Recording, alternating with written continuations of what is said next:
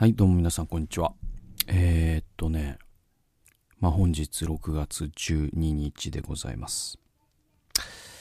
えー、妻のね、誕生日だったりもするんですけども、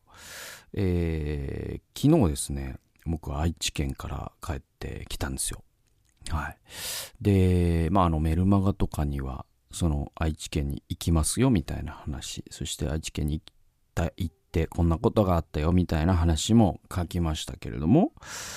えー、まあ帰ってきて、まあ随分こう久しぶりに、まあいろんな人に会う、会うっていうことができる状況下での出張っていうのは、ああ、本当に3年ぶり、4年ぶりとかだったのでですね、まあ結構ハードというか、もう僕にしては予定を詰め込んで、えー、帰ってきたんですよね。まあ、いろんなことをして帰ってきた。講演会とか。で、教会でも2回メッセージして、えー、で、ね、新幹線に飛び乗って帰るみたいな感じだったんで、結構疲れまして。で、帰ってき、昨日帰ってきて、今日はちょっと、うん、ゆっくり仕事をしてるかなって感じかな。あんまりハードにやると僕体が弱いんでね。体壊しちゃうんで。まあそんなことでですね、その、で、豊橋でまあなんかいろんな人と、あの、話して、で、なんかいろんなことを感じた、あ5日間でしたね。はい。まあ何より、あの、豊橋はですね、1週間前に、僕が行く1週間前に、まあすごい全国的にもそのニュースになるような水害、線状降水帯、えー、川が氾濫し、で、車がね、こう、ぷかぷか浮いてるみたいな状態になり、えー、で、まあ、その、会う人会う人、やっぱね、あの時は大変だったよ、みたいな。職場から帰るの。まあ、なんとか僕は帰れたけどね、みたいな。で、まあ、知り合いで、その、車がね、水に浸かっちゃってダメになったっていう人もいたし、えー、まあまあ、そんな感じだったんだけれども、まあその僕がいる間は割と気候は穏やかで。で、あのね、本当にまあ久しぶりに、豊橋駅前のビジネスホテルに泊まってね、で、駅周辺をちょっと散策少しだけしたり、やっぱ楽しいというかなんか、そのここはこの店のはずだったんだよな、みたいなのが、えー、もうね、どんぐらいかな。8割は言い過ぎですけど、半分以上は確実に、その、入れ替わっているというか、うん、そんな感じでしたよ。はいはいはい。えー、そんな感じで、うん。で、新しい店がとにかくいっぱいあるわけ、あるわけですよ。うん。で、えっと、えっとね、まあ、いろいろ、うーん、なんだろう、あ、ここにこう、あ、こんな新しいハンバーガー屋さんがあるとか、結構ね、韓国系の店も多かったりとか、で、なんかね、アイアイスクリーム屋さん、なんかチョコレート屋さん、どっちかわかんないんだけど、なんかそういう障害者の人を雇ってるみたいな店もあったりとか、なんかね、ちょっと面白いですよ。なんか豊橋の駅、もっとなんか深掘りしたら面白いんだろうなと思いましたね。で、じゃあ、なんか、振り返るときに、えー、じゃあ僕、その6年間豊橋に住んでたけど、その、ね、2002年から2008年までいたんですけど、その2002年と2008年で、豊橋駅ってこんな変わったかと思うと、なんか変わってないような気がするんですよね。もちろん変わってるから、なんか思い出補正みたいなのあるのかもしれないですけど、でもやっぱこの数年の変わり具合ってやっぱ、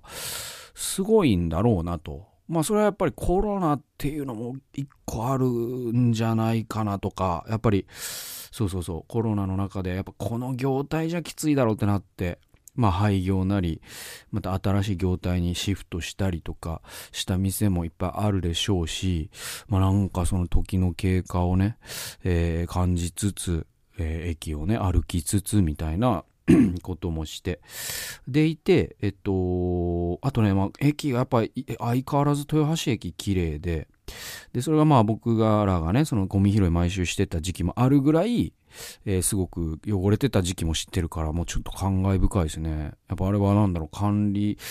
ね、駅の管理会社とかが、あるいは行政の方、またボランティアの方本当に一生懸命やってるからああなってるんだろうなで今僕が使ってるそのなんていうかな、えっ、ー、と、西武池袋線を使う時に使う宝屋駅っていうのがあるんだけど、その駅は本当にデッキがあって、本当にね、汚いんですよ。うん、もうタバコの吸い殻だらけで、なんか本当にこう、缶、缶とかさ、食い散らかしたカスとか置いてあって、なんかち、ね、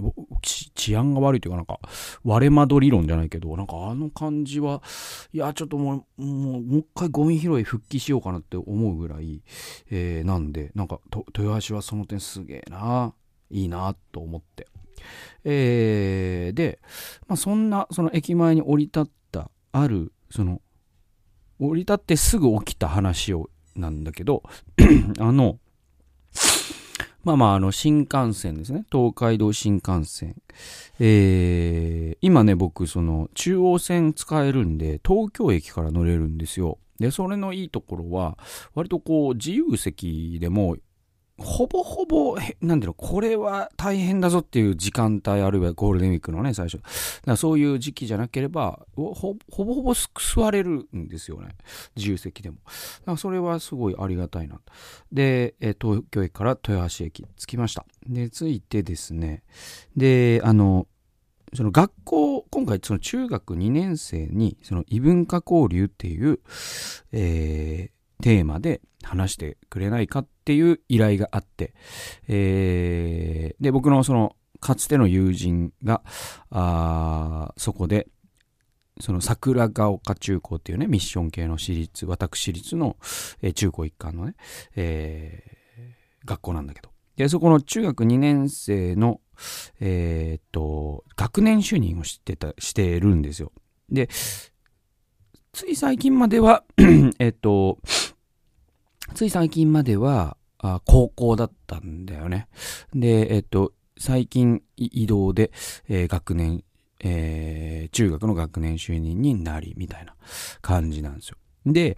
えー、ちょうどしゅんくんをずっと呼びたかったんだよねって言ってくれて、で、あの、交通費と出るじゃないですか。で、まあ、ちょ、ね、あの、少ないですけど、謝礼みたいな、なんか、交通費、足代と、えー、ね、ちょっとのお礼をするんでっていうのが、まあ大体ね、学校公演でそんなもんなんですよね。でもそれ嬉しいじゃないですか、そのね、若い人たちに自分が知ってることでお役に立てるならもう嬉しいよと。で、その上足代も出してくれるありがとうございますみたいな。で、えー、その交通費をその事務のさ、その規定とかで、その出すにあたり、えっと、領収書が必要なんですね。もちろんそれはそうですよ。僕が嘘をついて、いや、今日北海道から来てるんですよね、つって。えー、まあ、あの、アナで今日取りましたので、えー、3万円、片道3万円になりますみたいなことをする悪いやつかもしれないですからね、僕がね。で、だから、だから、その、東京から、えっ、と、豊橋までの新幹線の領収書ね。で、プラス、その、東京の自宅から東京駅までのその領収書というか記録それもさだから僕はすごい悪いやつで、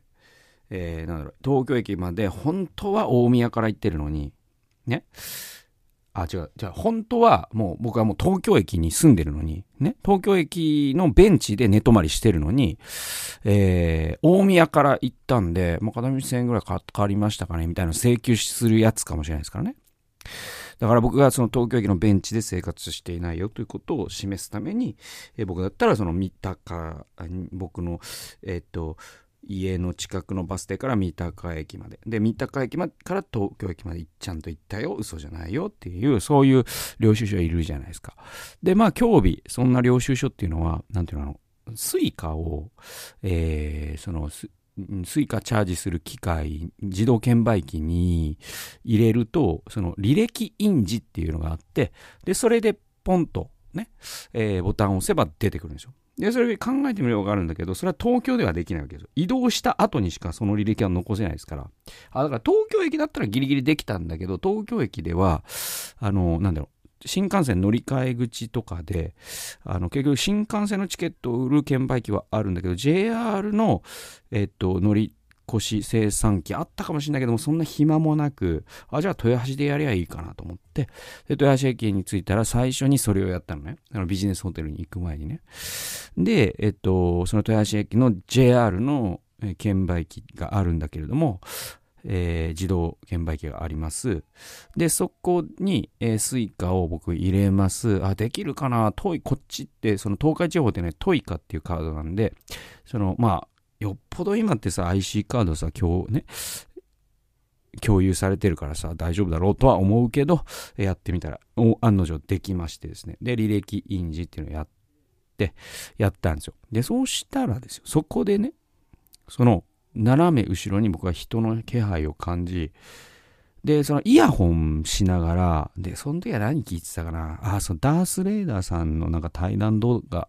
を、えー、聞いてたと思う。YouTube の。僕 YouTube プレミアムですから、オフライン、しかも、えっ、ー、と、ダウンロード、オフラインで、えっ、ー、と、何？バックグラウンド再生、ラジオ代わりに聞けるんでね。で、ラジオ代わりに聞いてた。えー、イヤホンで。で、そしたら、人の気配が感じます。で、その印字出てきましたぐらいで、えー、で、イヤホン片方取って、え？って言ったら、うんと、その人が何か言ってて、それが、えっ、ー、と、おじさんだったのね。で、100円を恵んでくれませんかって言ってたんですよ。言ったんですよ。100円を恵んでくれませんかって。で、えっと、まあ、そのおじさんの風貌とすると、まあまあ、なんというかな、あの、その、見るからに、その、ね、その路上の生活者の方っていう感じでもないんだよね。だけど、その、見るからに、その、バリバリに、その、ビジネスマンって感じでももちろんない。で、だから、見るからにおじさんなんですよ。それでで、これはだから、で、僕は、なんだろう、100円を恵んでくれる。だからその、要は家に帰れなくなっちゃったってことだよね。券売機の前で。で、なんか僕は、なんかよよくわからなかったから、その意図が。で、あ、すいません、今急いでるんで、つって。で、そこからちょっと立ち去っちゃったんだけど、で、しちょでもなんか気になっちゃって、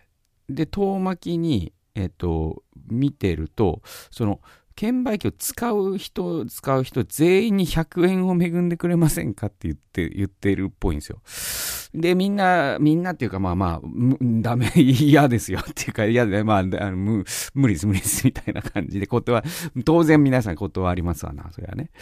で、なんか変なおじさんもっと上のおじさんに言った結果、その上のおじさんからなんか説教されてるみたいなくだりとかを半分見て僕はもうちょっと見てられないと思って立ち去ったのね。でもこっからなんか僕もそのおじさんのことばっかり考えちゃって、その日。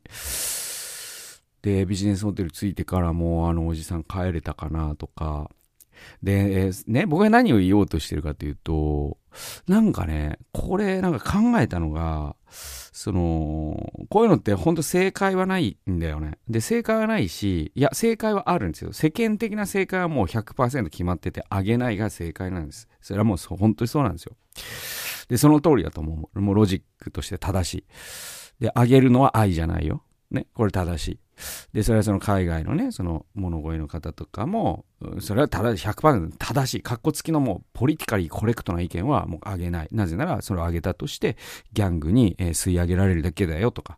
えー、まあそういうもも、ま、もっともなこと言われて、じゃああげた人は、えー、すごいなんか俺は愚かなことをしたなとかっていう、ことになるから、そういう風にマウントされるのも嫌だからあげないみたいなのがあるじゃないですか。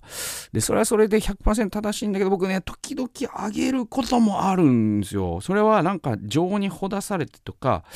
もそういうことでもないんだよね。で、いい気持ちになるから、そういうのでも全然ないんですよ。だけど、なんか、なんか、1ミリ入りぐらいどっかでその靴屋のマルチン主義みたいなのが僕の中にありでそれはやっぱりそのそのおじさんはイエス様が姿を変えたおじさんかもしれないぞってなんか 1%, ぐらいいつも思ってるんですよね。で、僕、その、豊橋駅をまさにその、豊橋の職員だった時に通勤してたら、時に、もう毎朝同じホームレスの、え、ー、と、おばさんまあ60代70代とかかな有名なホームレスのおばさんいらっしゃって。でその方もすっごい2月とか寒い毎日その寒い中ねホームレスのおばさんがコンクリートの上で寝てるのを見た時になんかある日あったかい、コーンポタージュでなんか紅茶忘れたけど、えー、自販機で買って「よかったら飲んでください」っつったらそれ僕その日さ朝さ出勤中だからあんま時間ね、あんま立ち止まれもしないんだけど、でも1分ぐらい余裕あるな。で、よかったら飲んでくださいみたいな。だったら、いや、それは飲めないと。だから私は宇宙から、その、電波を頭に入れられてるから、そしてこの、これを飲むとその電波が悪い反応するから、えー、これは飲めませんって言われて、そのおおばさんに、あ、あ、ごめんなさい置いていきますって逃げたんですけど だけどな、な、何が言いたいかというと、なんか、その、で、あのおじさんにじゃあ100円あげた方が良かったなとも違うんだよ。ね。だけど、なんか僕がその考えたのは、なんかね、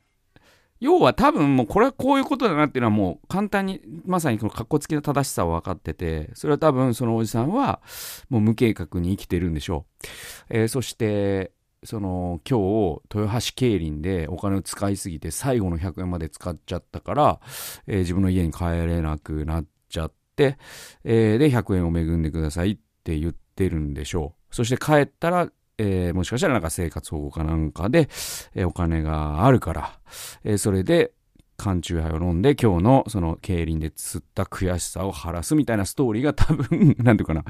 一番こう、確率の高いオッカムのカミソリに従った、ね、筋立てなんだけど、で、もう一個の筋立てとしてはまさにイエス様のがね、姿を変えたおじさんかもしれない。これは1%ぐらいの確率。で、僕は何を言ういうを言いたいかというとなんか結局僕その日一日そしてその翌朝ぐらいまで悩んだの。あれあげた方が良かったのかな。で多分じゃああれねあげてたらどうなったか。100円ね。で、あの時財布の中に100円あったから確か。あげてたらどうなったかって言ったら、同じぐらい翌朝まで悩んだだろうなって思うんですよね。で、わかります？だから、いや、あれをあげたけど、結局その競輪を応援しなんかそのおじさんが競輪から足を洗うのを遅めただけじゃないかとか結局上げたバージョンの悩みを朝まで悩んだと思うんですよね。翌朝まで悩んだ。で上げないバージョンの悩みを今回は悩んだんだけどであの手のその出来事に出くわした時に僕はなんかでも僕なりに考えた結論は結局上げても悩むし上げなくても悩むんだけどそのちゃんと悩むことが大事かなと思いました。なんか、その、えっと、僕僕の変な結論なんですよ、僕の結論は。だから、その、えっと、だけど、その人間ってこういう悩みを嫌うからこそさっきのあげないのが正解だよみたいなのにすがるんだと思うんですね。ね。で、すがりたいんですよ、人間って。結局インドのさ、物乞いとかもさ、あれはもうギャングとかに元締めされてるのあげちゃダメなんだよ。全部断るの正解だからね。っていうのを一回どっかで小耳に挟み、それをやってる以上、一回も悩まないじゃないですか。でもその上げた結果すごいくよくよ悩んだり、上げなかった結果くよくよ悩んだりすることが、なんか、僕なんかそういうものから逃げちゃいけない。で、それと、そのなんか、僕が自分が隣人愛がある人だろうっていうつもりはないんだけどもでもなんかさあの松本人志さんの、えー、作詞した「チキンライス」っていう歌があるんですね浜ちゃんが歌ってるね。でその歌詞の中に、えー、親孝行って何か考える。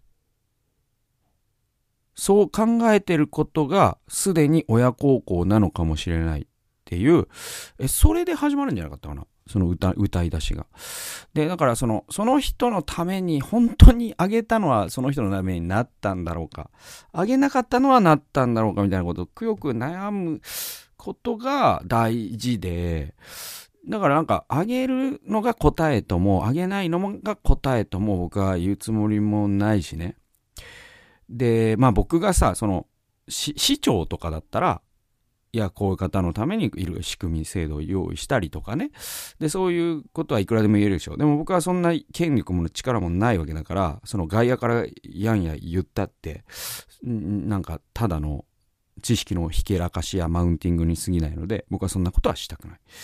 えー、そんなことをするよりも、なんかしっかり悩んでくよくよすることの方が僕はよっぽど大事だなと思う。だけど、こういう悩むんだよ、みたいなことは僕は一度も、ついぞ一度もこの手のジャンルのことに関して一回も言われたことがないから、インドの物声に関しても。だからなんか、その、僕、一人ぐらいちゃんと悩んでいいんだよって言った方がいいなと思って、えー、こんな話をさせてもらいました。はい、えー、聖書研究いきましょうか。えー、第二歴代史の30章の6節です。九使たちは、王とその高官たちから託された手紙を携えて、イスラエルとユダの全土を行き巡り、王の命令の通りに告げた。イスラエルの子らよ、アブラハム、イサク、イスラエルの神、主に立ち返りなさい。そうすれば主はアッシリアの王たちの手を逃れて残ったあなた方のところに帰ってきてくださいます。っていうのが、えー、これがですね、これヒゼキヤがですね、送ったね、えー、手紙なんですよ。で、そこからその7節も、その、えっ、とね、え続いていくと、7、8、9節かな？で、9節だと、その、えー、あなた方の神、主は恵み深く、憐み深い方であり、あなた方が主に立ち返るなら、あなた方から三河を背けられることはありません。みたいなね。もしあなた方が立ち返るなら、あなた方の兄弟や子たちは、うんぬんうんぬんっていうね。で、これ何かっていうと、その、えっとね、バビロン保守の、何年前かちょっと今、あの、サクッと出てこないですけど、何年、100ちょっとごめんなさいね。本当に忘れたわ。あの、えっと、要は、えっと、イスラエルの歴史って、北イスラエル王国が、まずアッシリア保守っていう状態になるんですよ。そして消滅するっていうかね、あの、ディアスポラになっちゃうんですね。で、南ユダ王国がその何年か、何十年だか、百何何年後に、えっと、バビロン保守という皆さんの知る、ね、出来事になる。で、この箇所っていうのは、アッシリア保守の出来事なんですね。で、その時に、えっと、ヒゼキヤという王が、あその南北のイスラエルの民に、えー、その王の勅令というかですね、手紙を送ったんですね。で、この、えー、旧使たちっていう言葉はヘブル語でツィーラームっていう言葉なんですって。で、ツイラームっていうのは走る者たちっていう意味があるそうですね。で、この九死たち、ツイラーム、走る者たちは、王からの手紙を携え、アッシリア捕囚から逃れてイスラエルに留まった民を含む全イスラエルにそのメッセージを伝えた。だからそのアッシリア捕囚もバビロン捕囚もなんか何段階かあるわけなんですよね。うん。で、その何段階目かなんで、まだ残ってる民がいるわけですよ。で、その民に、えー、励ましのメッセージっていうかね、えー、それを送ってるんですね。で、この手紙って、その、えっと、聖書の、旧約聖書の説にすると、えっと、6、7、8、9、4節なんで、でも、えっと、でも、200文字ぐらいはあるんじゃないですか。日本語でね。日本語に訳したときね。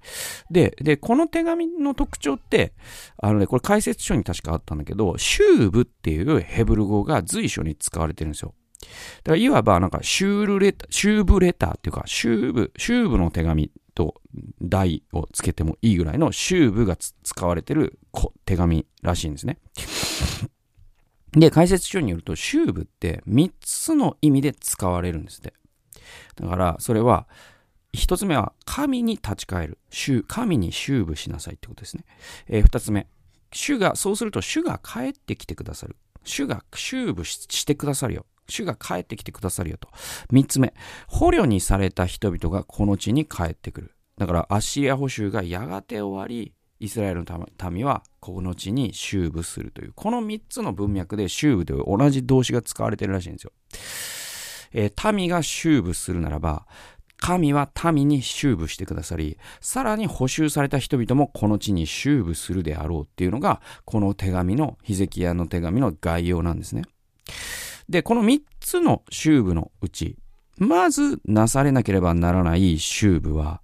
私たちが神に立ち返るという修部なんですよ。その順番なんですよ。そうするならば、神は私たちのもとに帰ってきてくださり、そしてこの帰還ですね。補修からの帰還。つまり、あるべきものがあるべきところに帰ってくるという修部が起こる。つまり、秩序が取り戻される。この順番なんです。で、この呼びかけに応答したイスラエル人もいれば、そうでない人もいました。がしかし、ユダ全土はこの呼びかけに応じ、イスラエルの一部もこの呼びかけに応じたので、この祝祭はかつてない規模のものとなり、歴史の中で重要な出来事になっていきました。ですから、この帰るっていうのが非常に大切なことなんだっていうのが、このヒゼキヤの修部レターから学べることなんだと思います。で、この帰還っていうのはちなみにそのバビロン捕囚からの帰還もそうですし、えー、またその、えっ、ー、と、ヨセフの時代の、えー、なんだっけ、ヤコブの、えー、帰還がありますよね。その、要は、エジプトからえまた、え約束の地に帰るという期間があったりとか、その旧約聖書に帰還っていうテーマは本当に数多く出てくるんですよね。そして、えっと、新約聖書の帰還は何かというと、もちろん究極的にはイエス・キリストが再臨されるという王の帰還もあるでしょう。えー、だけれども、その福音書の中で帰還というと、やはり宝刀息子の帰郷ですね。で、これに関して、そのレンブラントという画家が絵を描いており、えー、そしてその絵をね、えー、ロシアの美術館で見て、その絵の前で半日間動けなくなった感動を、えー、本にしたのが、えー、ヘンリー・ナウエンの宝刀息子の帰郷という本になってます。なので、実はその、帰るっていうのは聖書のテーマ、なんていうかな、主題の一つなんですよ。聖書っていくつかのフレーミングができるんですね。で、一つのね、フレーミングはもちろん契約とその成就っていうフレーミングもあるし、ね、で、罪の許しっていうフレーミングもあるし、この帰郷っていうのも大切なフレーミングの一つで、我々は帰るべき故郷に帰るんです。我々の人生もね、えー、やがて帰るべき天の故郷に帰るという旅路っていう意味では帰郷の途中なんですね、我々ね。で、このレターからわかるのは、我々は日々神のもとに帰るっていうことをしていく。そうすると神が私たちのもとに帰ってきてくださり、私たちの生活、私たちの人生のあるべきものがあるべきところに修部する、帰る。という、こういう順番で物事は起こるんで、我々がいつも考えなければいけないのは、我々自身がまず神のもとに修部する、立ち返る、悔い改める。これが大切なんではないかと思われます。ということで、タイトルは、修部レター、神のもとに帰る。という、えー、聖書研究をお送りしました。最後まで聞いてくださってありがとうございました。それではまた次回の動画及び音源でお会いしましょう。さよなら。